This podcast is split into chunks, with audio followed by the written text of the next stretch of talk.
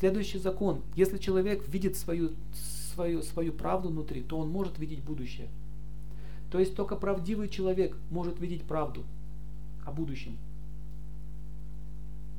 Правдивость и праведность – это одно и то же. Я приведу вам пример э, из Махабхараты.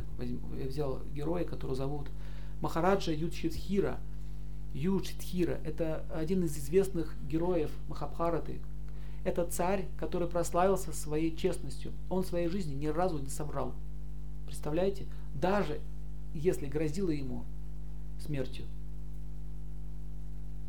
Таким образом, а, этот человек говорил, что я лучше умру, но никогда не буду лгать, потому что ложь это признак безбожия. И таким образом вошел в историю как самый праведный царь мира –